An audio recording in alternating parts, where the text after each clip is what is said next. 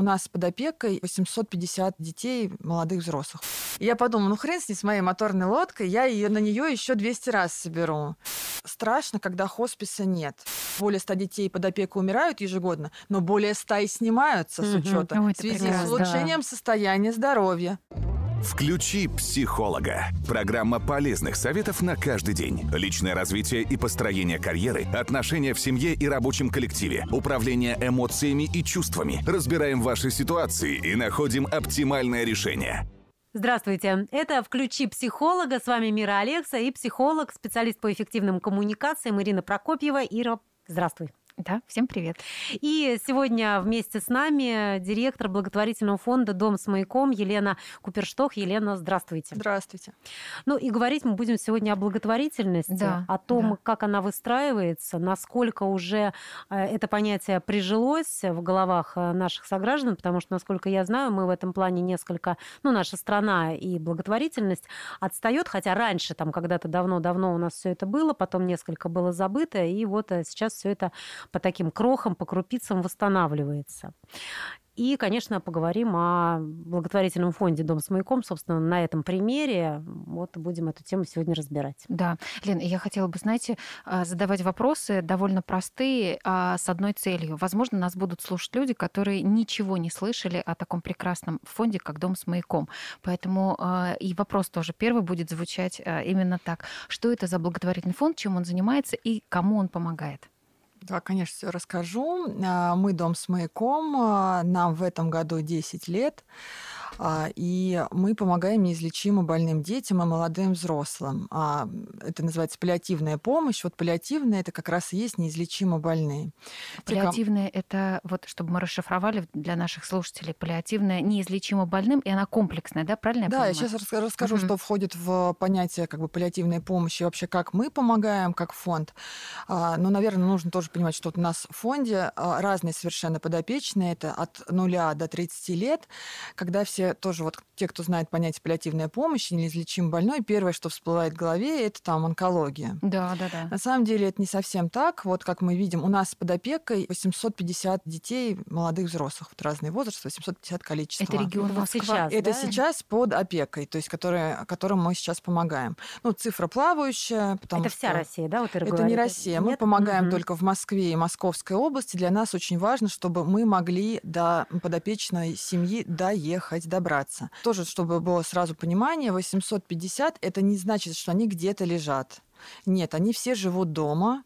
То есть у них есть семьи, это не обязательно брошенные, Да, да? обычной жизнью, насколько это возможно. И вся медицина и помощь к ним приезжает домой. Да, у нас есть стационар, он находится на Долгоруковской, на днях ему исполнилось всего три года, и он небольшой, в нем всего 15 палат, как мы их называем, каюты. У нас все, естественно, про море и маяки.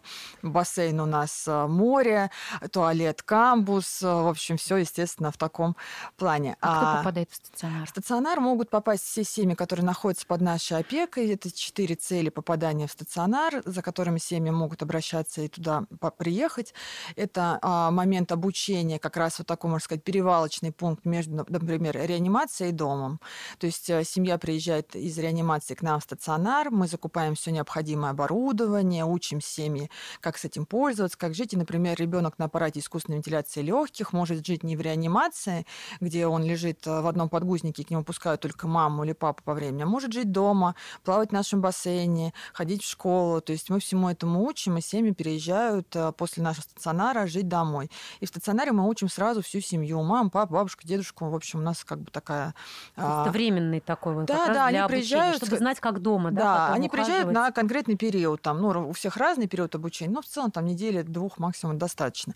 Приезжают для подбора терапии, это боли, судороги, подбор питания, то есть какую-то медицинскую цель сделали, уехали домой с, как бы, с решенным вопросом, проблемой.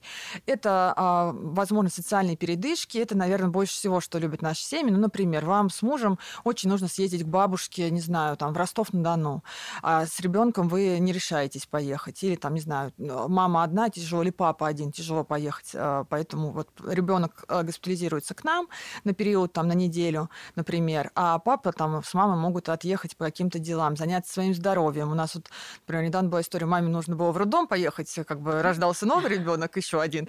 И э, подопечный, который наш а, старший ребенок, был у нас в этот момент в стационаре. Для ребят это возможность какую-то медицину, естественно, мы там подкорректируем, доктора посмотрят, ну и просто отдохнуть, потому что у нас, как я уже сказала, есть бассейн, есть занятия, приходит куча волонтеров. Ну, То есть общем... там внутри общаться а, дети могут между... Да, конечно, конечно. Ну, а, и так как мы хоспис, и это а, есть и тяжелые дети, есть э, дети в терминальных стадиях, то это, конечно же, и если ребенок критично ухудшается, то до конца он приезжает и может быть у нас в стационаре. Такую помощь, естественно, хоспис в основном и оказывает. Под нашей опекой ежегодно умирают больше ста детей, молодых взрослых, но работа хосписа, все вот боятся слова хоспис. Да, да, да, такое. Но нужно понимать, что а, страшно, когда хосписа нет. Вот мы существуем всего там 10 лет. Страшно, когда хосписа нет, потому что это ну, увы, два понятия нельзя отменить. Роддом, да, и угу. морг. Но это, это есть в нашей жизни. Ты никуда от этого не уйдешь. Да, это безумно несправедливо, нечестно, что дети болеют и умирают, но такое случается. И если никто не поддерживает, не помогает, это еще хуже, страшнее. И хоспис и нацелен. Вот когда вы меня спрашивали, что такое хоспис в плане паллиативной помощи, комплексной да. какой-то поддержки, хоспис э, решает ряд проблем. Это а, медицинская составляющая, без которой никуда. То есть пока у тебя боли, а, судороги, я не знаю, там нет хорошей коляски, то, естественно, никакие клоуны, а, звезды, не знаю, там подарки и прочее тебе вообще не нужны, ты об этом даже не думаешь. Поэтому, конечно же, хоспис первое, что делает, закрывает медицинскую какую-то составляющую. Мы помогаем, при этом все говорят, почему это делает а, частное учреждение, да, а не государство. Государство это делает, просто государство это огромная как бы система, которая долго это делает, а помощь нужна здесь и сейчас. Поэтому мы помогаем помогаем на первый этап а, и помогаем семьям дальше а, получить от государства все то, что необходимо.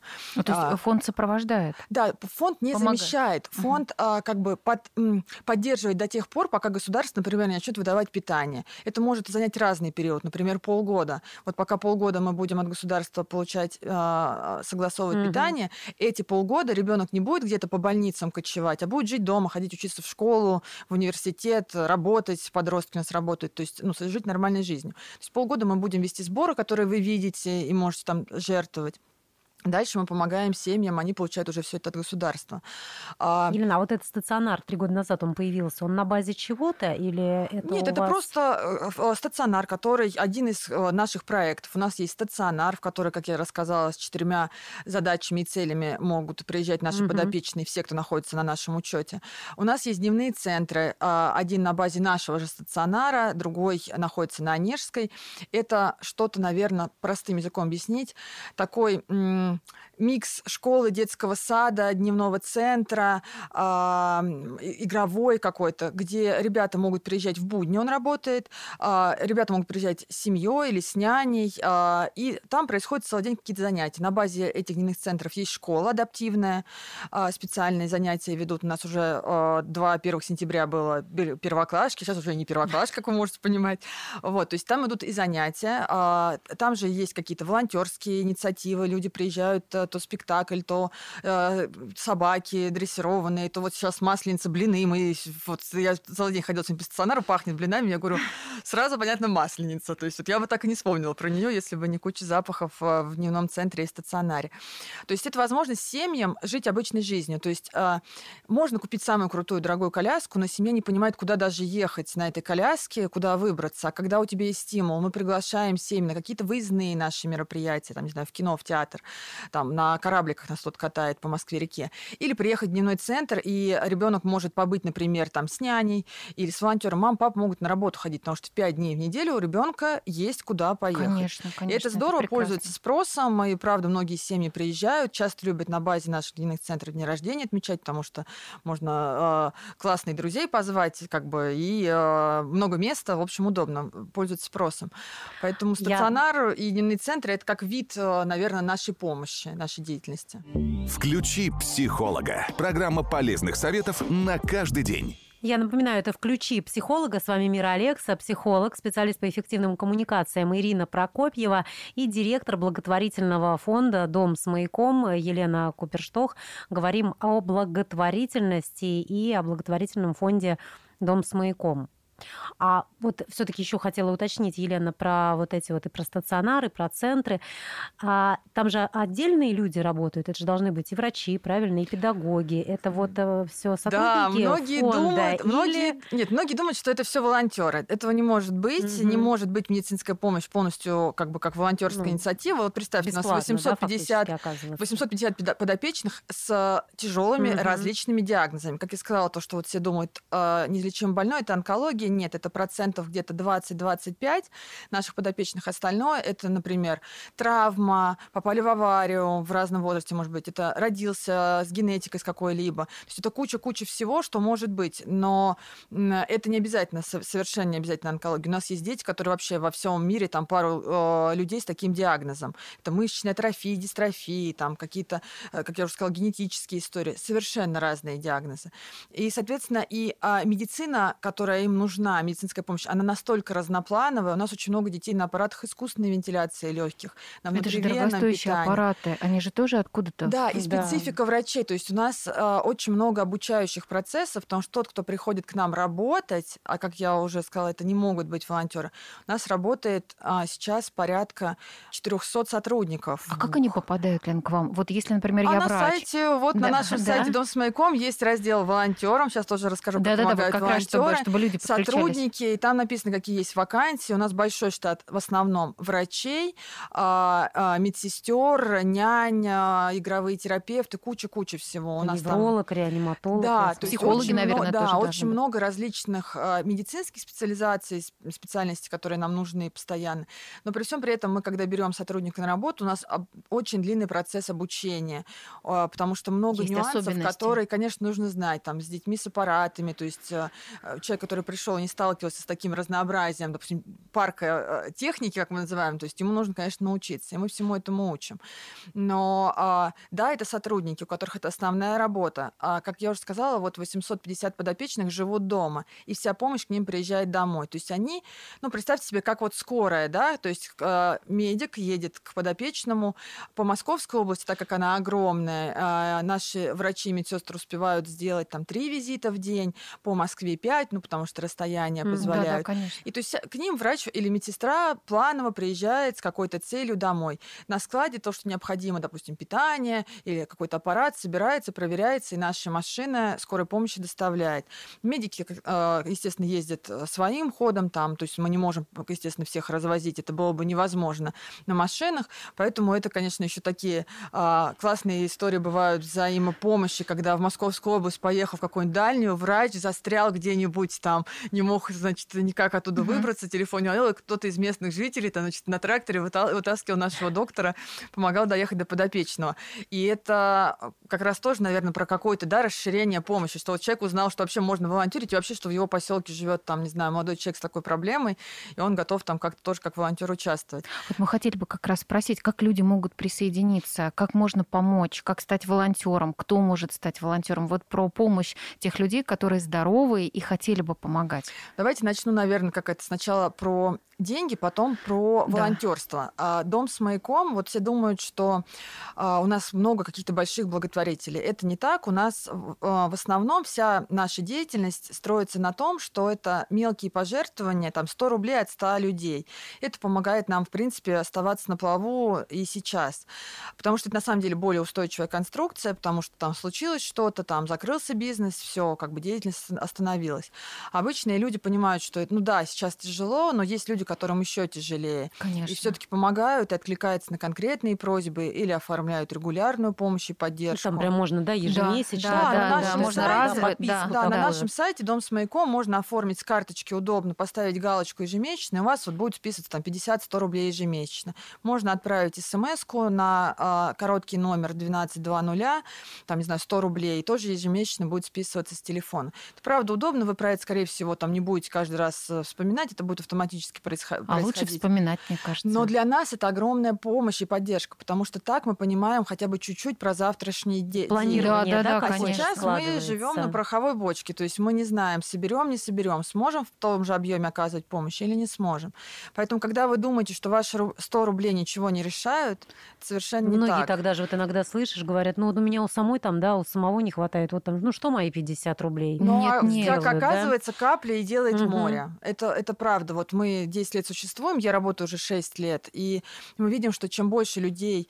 Во-первых, еще тоже есть какой-то миф, что нужно... э, э, Благотворительность любит тишины, что вот не гордись, чем Да-да-да, ты не надо делаешь. говорить об Это этом. неправда. Мне кажется, нужно, нужно говорить о том, что я помогаю, тем самым ты а, расширяешь Привлекаешь, да. границы. Ты говоришь людям, я помогаю, ты тоже можешь. Что вот, да, там 100 рублей, или там переходим к теме там волонтерства, что, допустим, ты говоришь, А вот прежде чем Я- перейдем к волонтерству, Елена, а какие-то были такие, ну, я не знаю, чудесные, не чудесные, но такие истории, когда требовалась, может быть, какая-то сумма, и вдруг вот приходил этот платеж, или какая-то там срочно закрывали сбор. Ну, наверняка же там Ну, слушай, мне кажется, у нас вся работа, мне все спрашивают тоже про какие-то чудеса, но ждут чудеса про выздоровление, наверное, чаще. А, Ну, это- Но такое тоже, кстати, бывает. Такое тоже бывает. Кто-то но- услышит, кстати, например, наш эфир и скажет, ребят, а я могу дать вот столько. Да. Слушайте, ну это была старая... 3 миллиона Слушайте, ну, лежит. слушайте, у меня была старая такая история в начале самой моей работы. Когда я пришла работать в дом с маяком,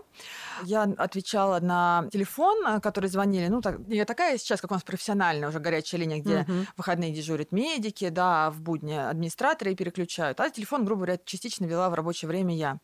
И позвонил человек, который... э, У нас был сбор на радио, не помню уже, правда, какое было радио, и мы рассказывали про одного мальчика, я рассказывала про Мгм. этого мальчика, и позвонил человек, который нашел телефон, и говорит, слушайте, я вот ехал в машине, услышал про то, что вы ведете сбор на мальчика, ему нужна была электроколяска, чтобы как раз из дома выбираться, он подросток, он хотел жить активной жизнью, чтобы не его возили, а вот он сам передвигался, а колеса он крутить сил в руках не хватает, не мог, нужна была электро с джойстиком коляска. И она стоила там, не знаю, там 325 тысяч к примеру. Я уже не помню точные цифры, но Ну, сейчас вот- ну, сумма. Сейчас примерно это вот как-то так стоит. Я уже на, на, на нынешний так немножко рынок ориентируюсь. И он говорит, и вы не... я называю полностью сумму, как вот она есть в, ну, сказать, чеке, да. И мне человек говорит, вы не, вы не поверите, я еду покупать себе моторную лодку. Я ее очень давно хотел, я такой рыбак, и у меня, У меня в, конве- у меня в конверте до копейки ровно та сумма, которую вы озвучили. И я подумала, ну хрен с ней, с моей моторной лодкой, я ее на нее еще 200 раз соберу. Ну, говорит, да, это моя мечта, но я же на нее смог скопить. У меня еще есть время на нее скопить еще раз. И он развернул машину, позвонил мне, чтобы спросить адрес, приехал, отдал мне этот конверт. Боже, вообще. Вообще. Это вот удивительно, что люди с такими большими сердцами. А, же- Я на самом деле очень часто удивляюсь, потому что иногда приходят заявки на наших детей, но нужно, допустим, там этому ребенку купить коляску, этому ребенку необходимо питание, а этому нужно срочно сломался там аккумулятор к аппарату. И это сыпется все в один день, детей много, и я иногда думаю, боже мой, где же мы будем собирать? Но у нас нет такого ресурса радио, каких-то соцсетей, там, медийных людей, там, не знаю, к кому бежать, хоть просить, уже не знаю, все варианты исчерпаны.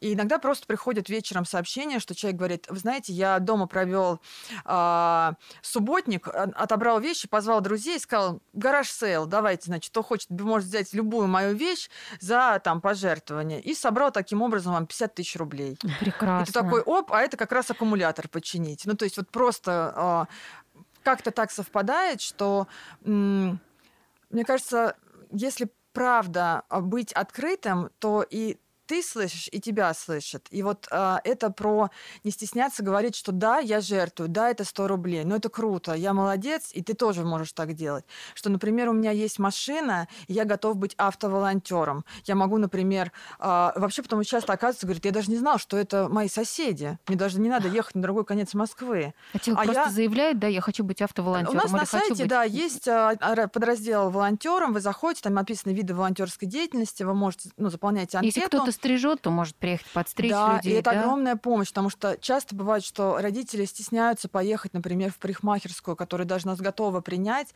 или нет два варианта. Либо стесняются, либо нет доступной среды, то есть невозможно коляску туда никак попасть. А, а когда оказывается, что в вашем же подъезде живет а, семья, которая ребенка хотят подстричь, или молодого человека, например, нашего Да. подопечного, а ты парикмахер, и тебе спуститься на два этажа вниз, ну, никакой сложности не составляет. И э, всегда меня радует обратная связь от волонтеров, которые говорят, слушайте, вот э, у меня дети мои дома вообще не убираются. Мы приехали к вам в стационар на субботник. И мои дети мыли окна, гладили постельное белье, так аккуратно все сложили. Я даже не верю, что это мои дети. То есть можно, дома можно, можно да. приехать, э, даже не будучи там официальным волонтером, там с книжкой, можно приехать, у вас объявление субботника, я пишу и говорю, Лена, ну, можно к вам приехать? Ну, обычно мы делаем следующим образом. У нас все-таки есть э, э, сайт, люди заполняют анкету, мы включаем в пул э, к себе волонтеры и добавляем в различные рассылки. И вы получаете рассылку на тот вид помощи, который вы хотели бы оказывать. Сначала мы всех собираем, ну, как бы с людьми знакомимся. А, это может быть онлайн-встречи, это могут быть реальные встречи, а, это могут быть видео какое-то, которое мы отправляем, например, автоволонтерам, чтобы он понимал, кому он помогает, да, какая да, да. помощь оказывается, какая какие правила. Этого, потому да. что волонтерство это, конечно же, не дружба. У волонтерства есть конкретные угу. рамки, которые ты соблюдаешь. Поэтому э, дружить с семьями тоже прекрасно. И вы потом можете перейти в другую там плоскость, да? Статус, да. Но э, вообще волонтерство это, ну, наверное, как как можно сказать, как работа, да, после работы, но от которой ты получаешь, ну вот лично я получаю еще больше удовольствия, чем от работы. Лена, вы удивительный как... человек. Я просто жаль, что у нас не так много времени. Мы до эфира поговорили, мы познакомились полчаса назад. Мы до эфира поговорили там 15... Полчаса назад вы да, познакомились? 15... Я была уверена, что вы знакомы 15 уже. минут на... Я вообще, я пока сидела и слушала Ленин рассказ, это все, мое сердце прям растаяло абсолютно. Вы, вы удивительный человек.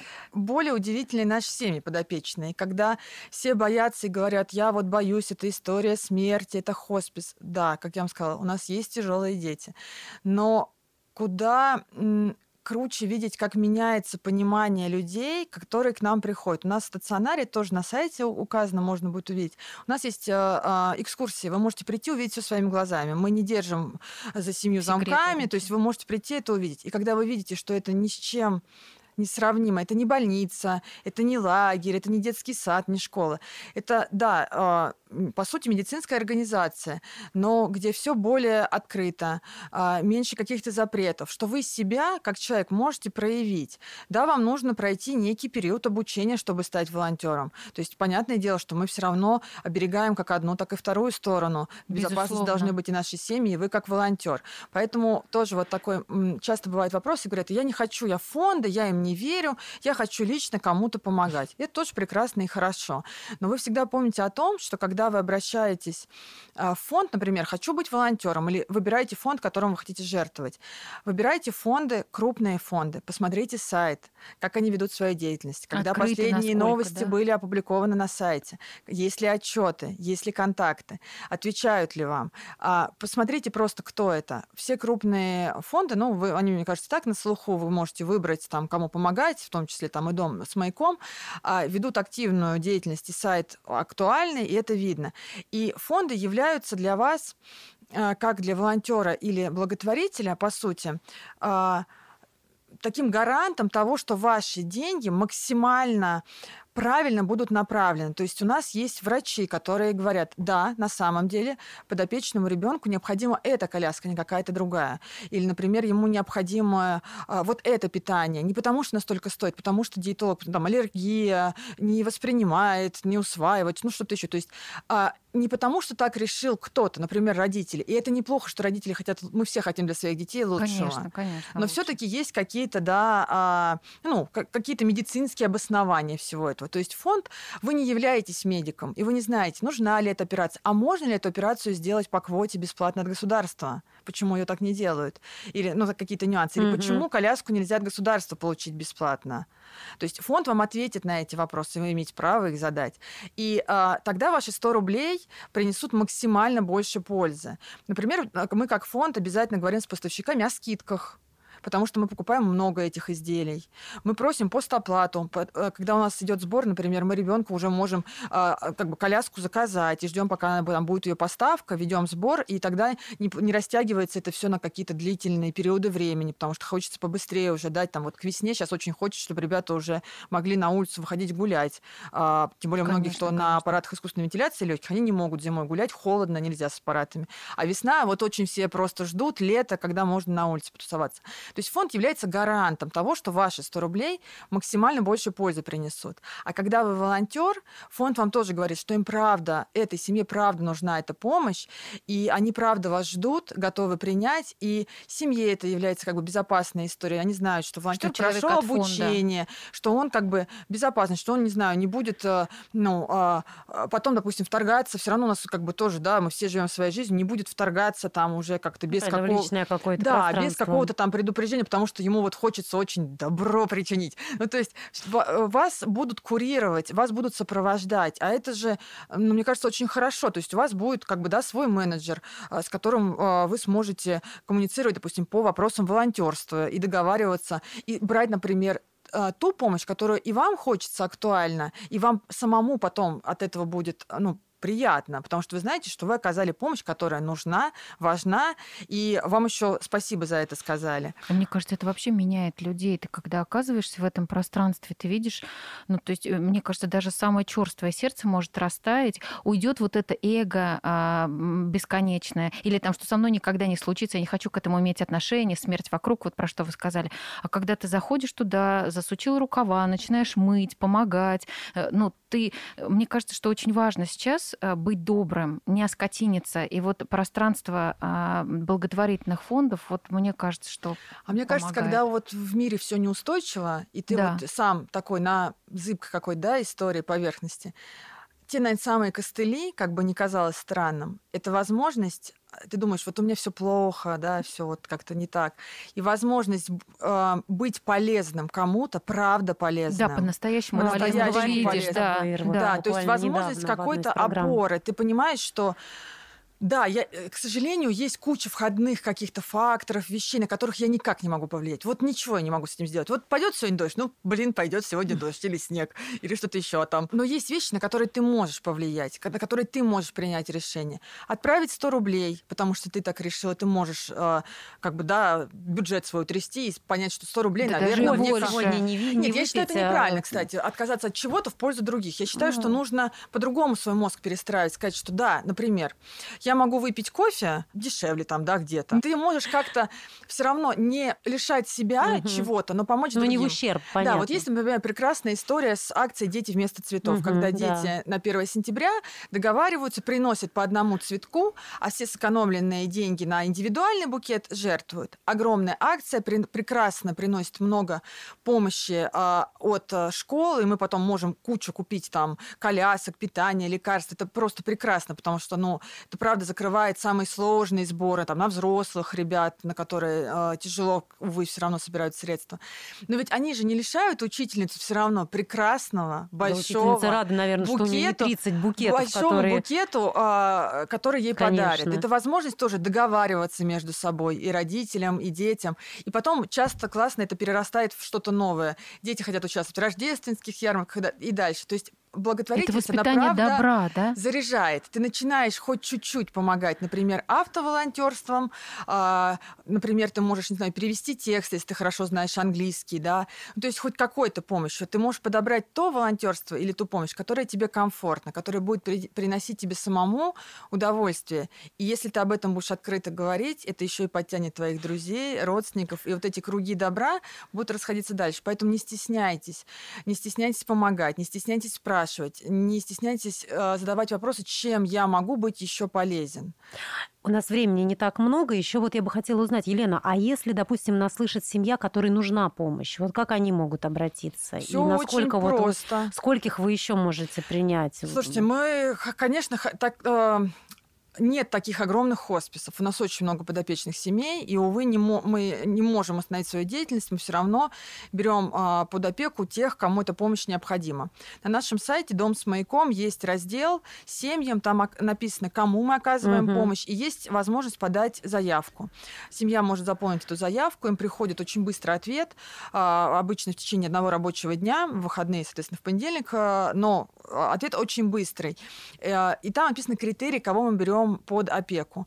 И э, семьи в любом случае получают ответ, если мы знаем, например, что ребенок, э, ну, например, э, слава богу, не является паллиативным, незачем больным, а, или, например, семье нужна реабилитация, а мы как хоспис не занимаемся реабилитацией, операциями, лечением, то есть мы пока оказываем медицинскую помощь уходовую, э, там, питание, лекарства, аппараты, но мы не занимаемся, вот, чем я сказала... Э, ну, уже там коммуницируете да, с мы говорим, да, мы говорим кому можно, да, кому mm-hmm. можно было бы э, обратиться. Или, например, мы знаем, что семья из региона и не переехала в Москву, не планирует, или Московскую область. Мы говорим, какие региональные фонды могут помочь. То есть мы еще являемся таким маяком, который направляет, если даже не мы конкретно можем помочь. Но э, в целом, мне кажется, что э, многие семьи про нас узнают от других семей, узнают от докторов, которые тоже уже как бы в курсе э, и направляют к нам. И ответ мы даем достаточно быстро.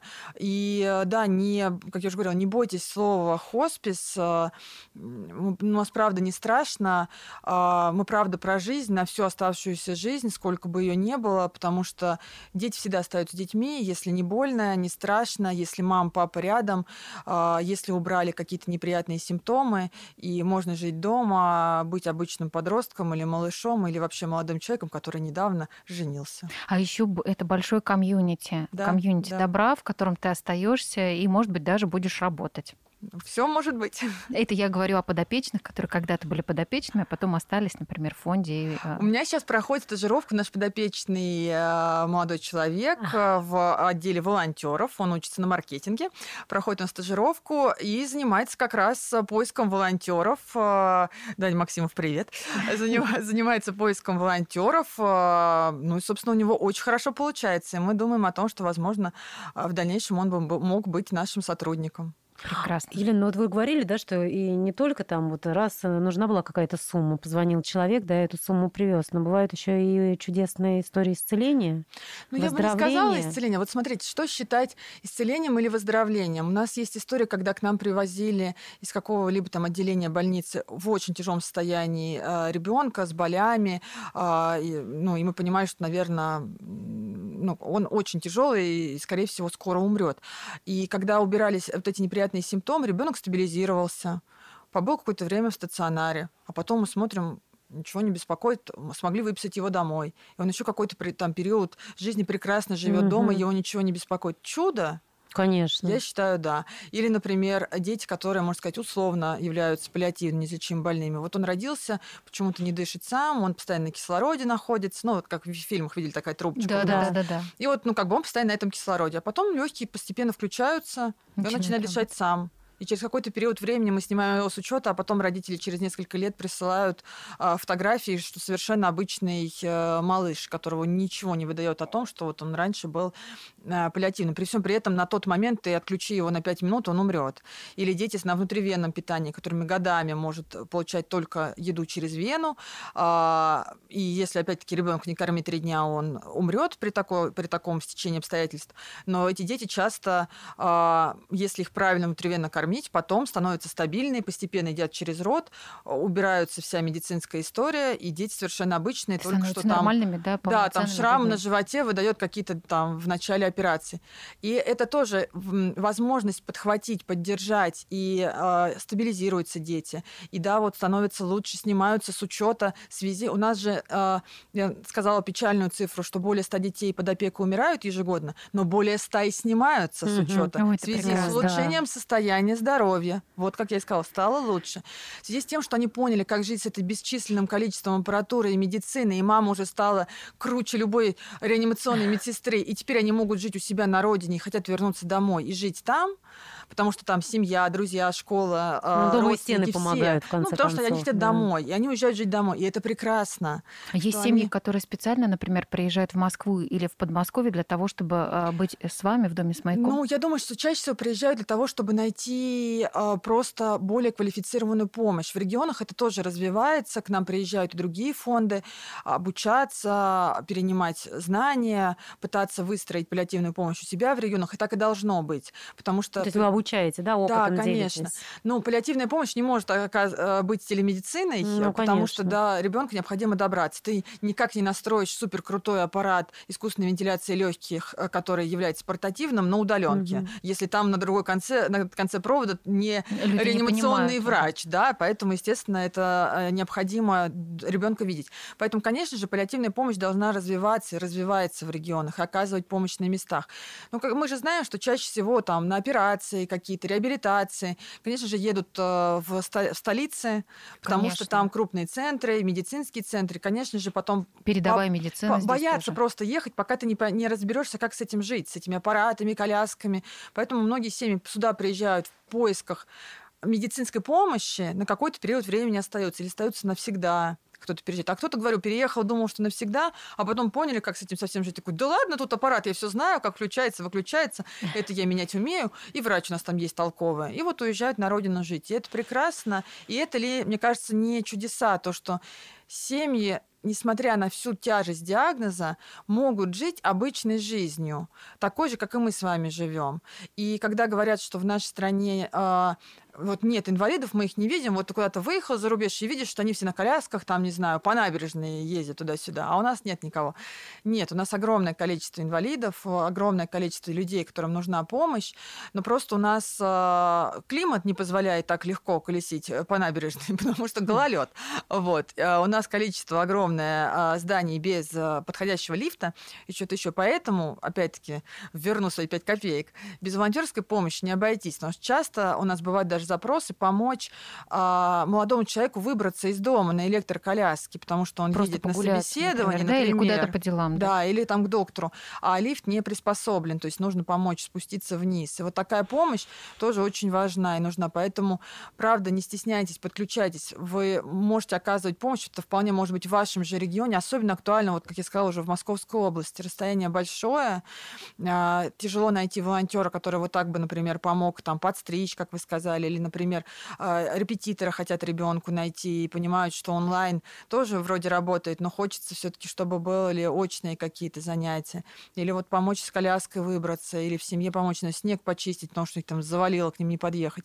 Поэтому не, правда, не стесняйтесь, а, становитесь волонтерами, и а, это очень заряжает. Ограничения по возрасту волонтеров есть? Не-а. А какие А, ограничения? У нас вчера, кажется, в стационаре были бабушки-волонтеры. Я в Ай, чате как здорово. видела, да, э, э, что написано, к нам приехали бабушки-волонтеры, все спускайтесь в игровую. Не знаю, что они делали, догадываюсь, что пекли блины. Прекрасно. Прекрасно, прекрасно. Ну что ж, Елена, спасибо огромное, что пришли к нам сегодня, рассказали о вашем фонде. Мы говорили о благотворительном фонде «Дом с маяком», говорили о благотворительности. Всю информацию можно найти на сайте, и как помочь, и как стать волонтером, и как обратиться за помощью.